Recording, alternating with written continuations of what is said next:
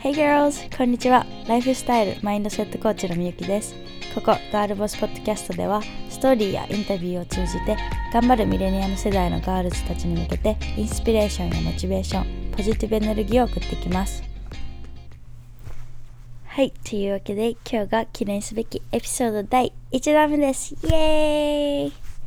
そう、ポッドキャストはまあ2、3ヶ月前からずっとやりたいなと思いよって、だけどなかなかこうバタバタして行動に移せず、やっと今日こうやって収録をすることができて、とってもワクワク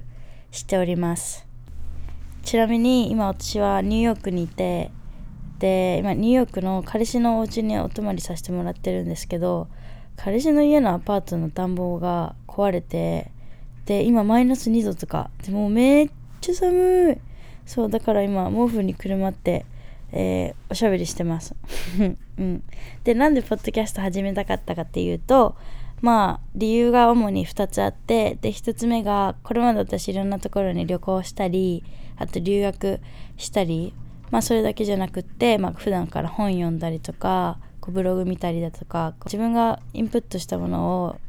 なんか友達とか周りの人にシェアしていけたらなと思っててでそのアウトバアウトプットの場所としてポッドキャストがいいんじゃないかなと思ってたのがまあ一つとまあ二つ目は私の友達とか知り合いとかもそうなんだけど結構みんなやりたいこととかこう目標だとか叶えたい夢っていうのがあってだけどなかなかそれをこうアクションにすることができないてかそういうなんかこうやりたいことはあるけどどこから始めていいか分かんないとかこう周りの目線が気になるとかあともう私もう20何25歳なのに今から遅いんじゃないかとかこう何て言うんだろう社会にこう存在する年齢に対するステレオタイプとか価値観とかなんかそういうのがすっごい障害になってなかなかやりたいことに対して一歩が踏み出せない人っていうのが結構私の周りにいてでそういう人たちの背中を少しでも押してあげれたらなってこのポッドキャストを通してね。って思ったのがまあ2つ目。でこの2つの理由があってポッドキャスト始めたいなってずっと思っててやっと今日こうやって始めることができました。うん。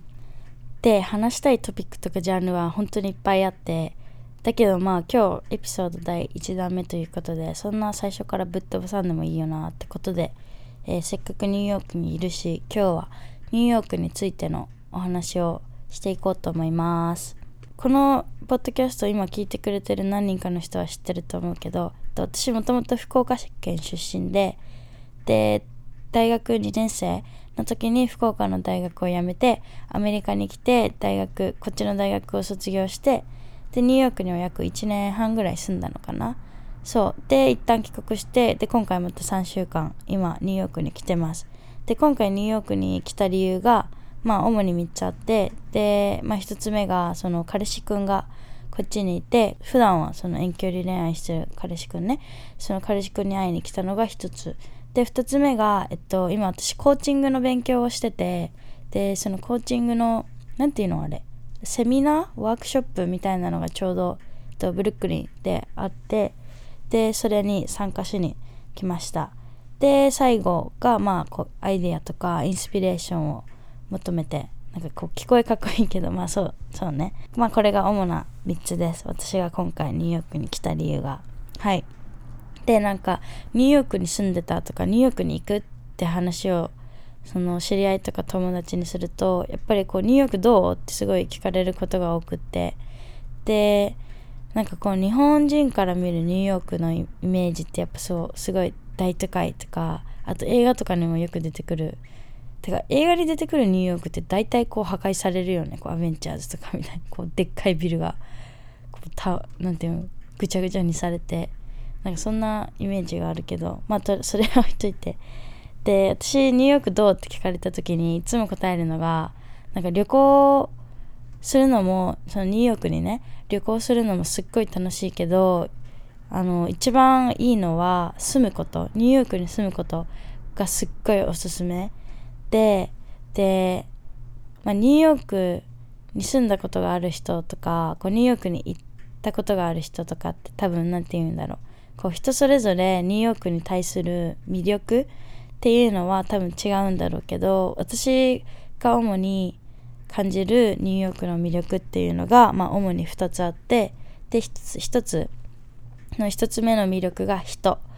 でやっぱりニューヨークって世界有数の経済都市だから大都市だから本当に世界中の人が、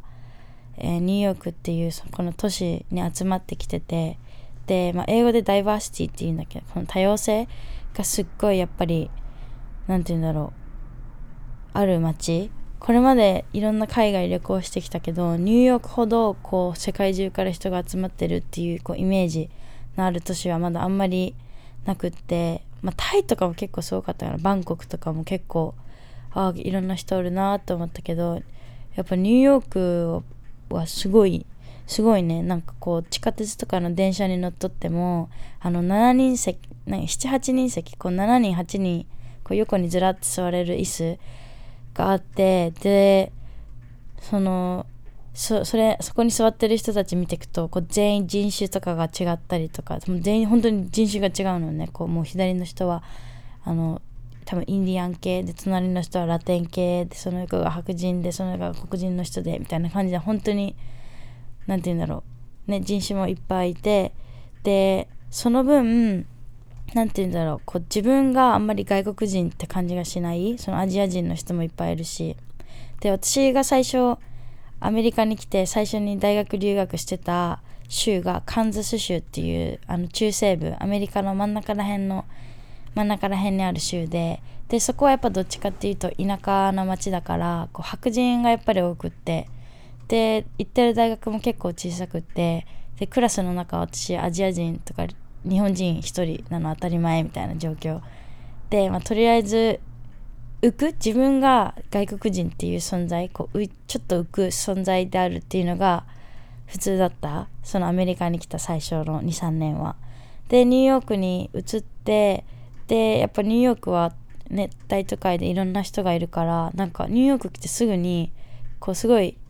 心地よくなったっていうのもその自分があんまり外国人っていう感覚がなくなったのと何て言うんだろう。もちろんその日本文化も意外と身近にあってニューヨークの中に。その日本食が手に入るスーパーがあったりとか日本食のレストランだってあるし。だからなんかあんまりそのニューヨークはもちろんアメリカで外国なんだけどでもこう自分なんか聞こえはかっこいいけど自分のホームかって言われたら全然ホームって言える感じ。そうそういうなんかこう何て言うんだろう。そういう感覚をくれるニューヨークが私は好きです。何それはい。でもちろんその人だけじゃなくってその人が集まる分そのいろんな文化食文化だってそうだしこうなんていう月ごとにあるいろんななんか各国のフェスティバルとかがあったりいろんな文化がどこそこにあってで面白いのがなんかブルックリンとかマンハッタンちょっと私はあんまり分かんないんですけど私ブルックリンに住んでてでブルックリンとかだとブルックリンも結構大きくってでそのブルックリンのエリアによって住むエリアとかいるエリアによってこのエリアは何系の例えば、えー、ブルックリンの下の方にあるエリアだったらこうラテン系の人種の人がよくなんかたくさん住んでるとかブルックリンのこのエリアだったら、えー、インド系の人がたくさん住んでるとかこのエリアは何て言うんだろうあのカリビアン系が多いとかだからこう行く場所とかによってお店のもちろんそのあるお店も違うし雰囲気が全然違うのね。だから歩いてるだけですっごいいろんな文化が見えてすごい楽しい。うん。でそんな移民の国移民の都市であるニューヨークはその国籍とか人種に対してすっごいオープンなんだけどまあもちろんそれだけじゃなくってこうジェンダーに対する考え方とかもやっぱり寛容でこう LGBTQ の人もやっぱりたくさんいるしそういった人たちもすごい生き生きして普通にあんまりジャッジされることもないからすごい生き生きして暮らしてるしあとその人たちだけじゃなくってこうジェンダーロールその男女に対するあの価値観っていうのがやっぱ全然違ってて進んでるてか進んで進んでる進んでて例えばその結婚しても全然奥さんが家事して子育てしてみたいなそういうなんかこうステレオタイプみたいなのはあんまりなくって普通にあのお父さんがあの平日の昼間にベビーカーを押してでなんかこうカフェ行って行ったりしてるのもよく見るしねなんかそんな感じでだこう男の人男性の人がこう子育てに協力するのは全然普通なこと。なんかこう日本みたいにこうイクメンとか言ってこう称賛されたりもしない。子育てはパートナーと一緒にするものっていうのがまあ普通だからこうね分担とかやり取り多分やりくりしてちゃんとあのやってるんだろうけどまあそうねそういうジェンダーに関する考え方とかもやっぱり寛容ででなんかすごいいいなと思ったのが私の知り合い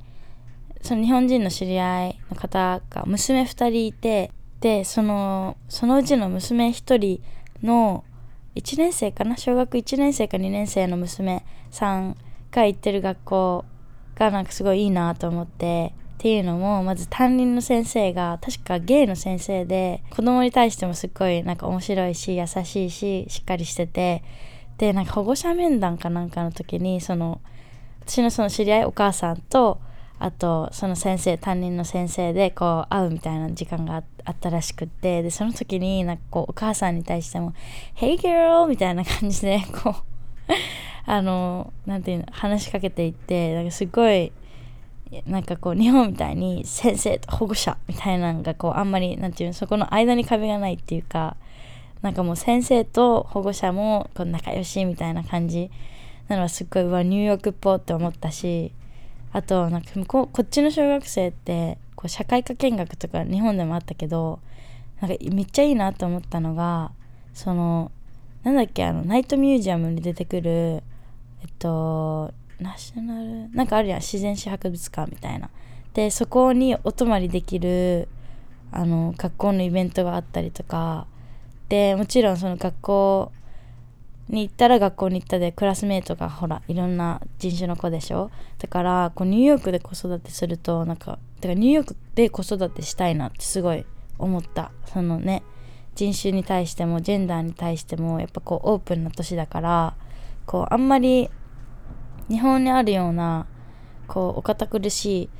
あの考え方とか価値観が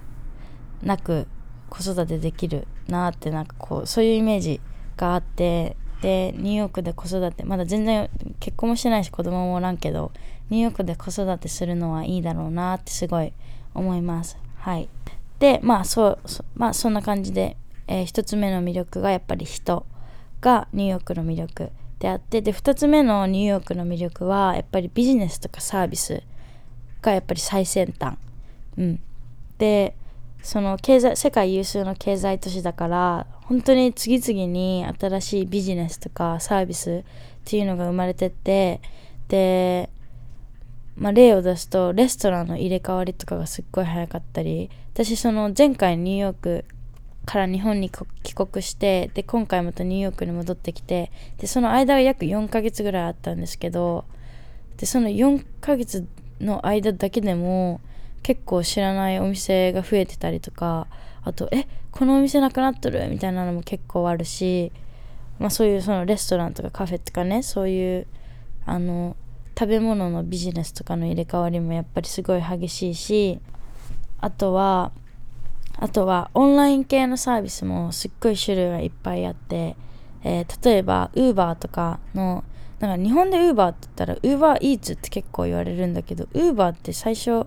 最初っていうか宅配？ウーバーっていう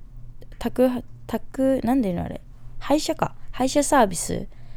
が、まあ、最初ででその後にウーバーイーツっていうあの食べ物を運んでくれるサービスっていうのが始まったんだけどでそのウーバーとかの配車サービスとかあとそのさっきも言ったようにあのなんだっけウーバーイーツみたいなその携帯からアプリから食べ物レストランどこどこのレストランの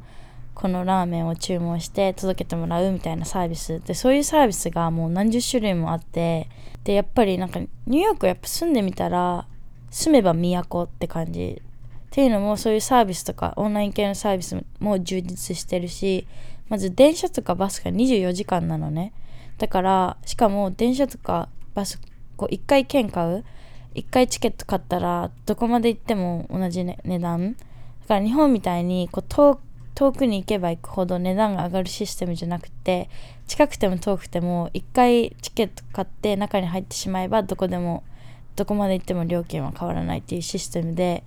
まずそれもいいしでもやっぱり夜とか治安いいかって言われると場所によっては良くないからでそういう時は夜遅くなったりしたらタクシー使うんだけどでそのタクシーとかもそのウーバーとかの配車サービスがあるおかげで基本的に安いがあんまり電車乗るのと変わらない。そのまあ行く場所によるけど結構安く使えたりとか。でそのそういうサービスそういう何て言うんだろう会社がいくつもあるから例えばあの友達のどこどこエリアにする。ここの友達に会いに行きたいけどこのアプリだといくらでこのアプリだといくらでこっちの方が安いからこっちのアプリ今日使おうとかこう比べたり比べて使ったりとか。であと個人的にすっごい気に入ってたのがあの送金サービスのアプリ。その、まあ、キャッシュレスとかのアプリはもちろんあるんだけどあの例えば友達とかとご飯行ってでお会計する時にどっちかが1人払うとするやん。例えば60ドルお会計で60ドル友達が払ってくれた。で割り勘でで自分今現金ないからあじゃああのベンモっていうアプリがあってね。まあ、いろんなあの送金サービスのアプリあるんだけどや結構いろんなこっちでみんなが使ってるのはベンボっていうアプリでじゃああベンモして半分30ドル送るわみたいな感じででそのアプリの中でこう友達とお金をなんていうんやろやり取りし合うみたいなアプリ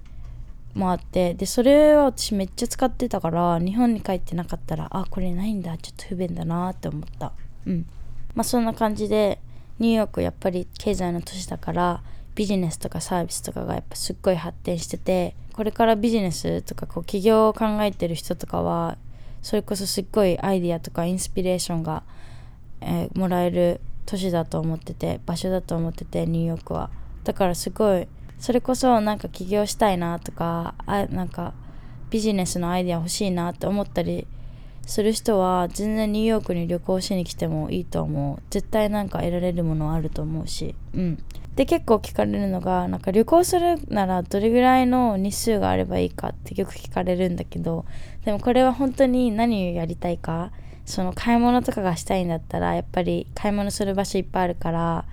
あの買い物にかける日数も多くすればいいし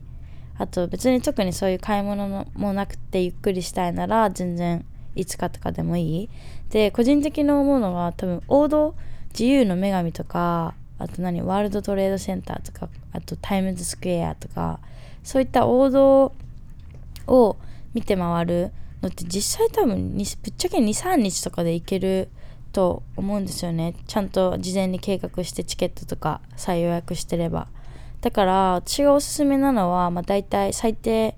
最低そのニューヨークっていう王道を満喫したいなら最低移動も含めて5日ぐらいでいいんじゃないかな。ってでもやっぱりそれだけじゃなんか私がやっぱみんなに体験体験とか知ってほしいのはそのニューヨークのどっちかっていうとこうローカル目線のニューヨークを知ってもらいたくて。だからまあでも1週間あれば来れるのかな？その1週間あって最初の23日はあの王道を回ってで残りの日数はなんかこうローカルっぽく暮らす？そのスーパーに行って買い物してお料理したりなんだろうなんかこうローカルのイベントに行ったりとか。でも全然すっごい楽しいしこう得られるものも多いと思う。うん。ただ冬冬今の時期とかも特にめっちゃ寒くなってきるけど冬は本当に寒くて家出たくなくなるからやっぱりニューヨークは冬以外夏がいいかなやっぱり一番は。夏がすごいおすすめです、うん、で旅行だけじゃなくって語学留学とか留学も私個人的にはすごいニューヨークおすすめします。なんかこう大都市に留学行くの良くないってあんまり聞くっていうのもやっぱ日本人が多いから日本語話しちゃうとかあのディストラクションが多い。何て言うんだろう？ディストラクションあの勉強の妨げになるものが多いとかって言われててあんまり留学には大都市は向いてないって言われてるけど私は別にニューヨークはそんなことないなと思います。てかなんなら少しぐらい高いお金払ってもニューヨークに語学留学来た方がいいんじゃないかなってすごい思ってる。って言ったのもなんかやっぱりださっきも言ったけどダイバーシティすごいいろんな人がいる国だから第二外国語が英語英語を第二外国語として学んででそれをツールとして現地で暮らす人っていうのがやっぱすっごいたくさんいるから全然なんかこう英語下手っぴでもジャッジされないしこうみんなこう頑張って英語話そうとしたらそのローカルの街でもねみんな頑張って聞いてくれようとするし優しい人が多いよニューヨークはやっぱり。もうそう。だからアクセントとかあんまり関係てかなんか留学行くのにアクセント綺麗なところ行きたいって最初すっごいみんな考えると思うんだけど私個人的にアクセントあんまり関係ないよなと思ってて。まあもちろん行く場所によってその使うボキャブラリーとかアクセントとかももちろん違ってくると思うんだけどでもまず英語を第二外国語として勉強した時点で日本なんていう日本人だったら日本人のアクセントっていうのは絶対にあってで普通にそれが悪いことじゃない。てかニューヨークに来ていろんな人と話してると分かると思うけどやっぱみんな一人一人違うアクセント持っててでそれがすごいその人のアイデンティティだなってすごい思って。そうだから私は今てか昔留学来た最初の頃はこうネイティブみたいに綺麗な英語話したいってすっごい思ってたけど最近はその自分が持ってるアクセントもその自分の特徴とか自分のアイデンティアイデンあ アイデンティティの一つだよなってすごい思ってなんかこうポジティブにアクセントに対しては捉えれるようになりました。そう。だから留学考えてる人とかはあんまりこう綺麗なアクセントを求めてとかそこにあんまり重点を置かなくていいと思う。だからまあ金銭的に余裕がある人である人は全然少し高いお金払ってでもニューヨークに来た方がいいと思います、うん、世界中にいろんな友達できるしあのアクティビティとかイベントもたくさんあって楽しいし英語に対するプレッシャーみたいなのも少ないからなんかこう結構ストレスフリーでやっぱ留学するってストレスかかるストレスは絶対あるあるしね。そのだから少しでもなんか無駄なストレスを減らした方がいい。そう。だからそうね。ニューヨークすごい留学におすすめします。はいというわけで今回はニューヨークの魅力をお届けしました。まだまだニューヨークニューヨークの魅力はたくさんあるんだけど、まあ、今回は主に私がすごくいいなって思う魅力を主に2つピックアップしてお話ししました。ここまで聞いてくれてありがとうございます。まあ、こんな感じでポッドキャストを通して私が思ったこととか感じたこととか。で後々これからインタビューもしていきたいなと思ってるので私のことインタビューしてくださいっていうガールズは教えてください。はい。でまあ私のこういうこんな感じでポッドキャストを通してあのインスピレーションとかモチベーションとかあとポジティブさ。まあ私毎日毎日ポジティブってわけでもないけど基本的に前向きな性格だなって自分でも思ってるのでこうなんだろうこういう前向きな物事の捉え方とか 何て言うんだろうね、まあ、とりあえずそのポジティビティを伝えていけたらいいなってすごい思ってます。はい、えー、というわけで、えー、もう一度ここまで聞いてくれてありがとうございました。で SNS もやってるので、えー、このエピソードポッドキャストの感想とかリクエストがあればその SNS から送っていただけると嬉しいです。Instagram も Twitter も、えーガールボス .jp で出て検索すると、えー、出てきます。はい。で、まあそう質問とかリクエストはそこからよろしくお願いします。はい。というわけでエピソード第1弾ここまで聞いてくれてありがとうございます。じゃあまた次のエピソードでお会いしましょう。バイ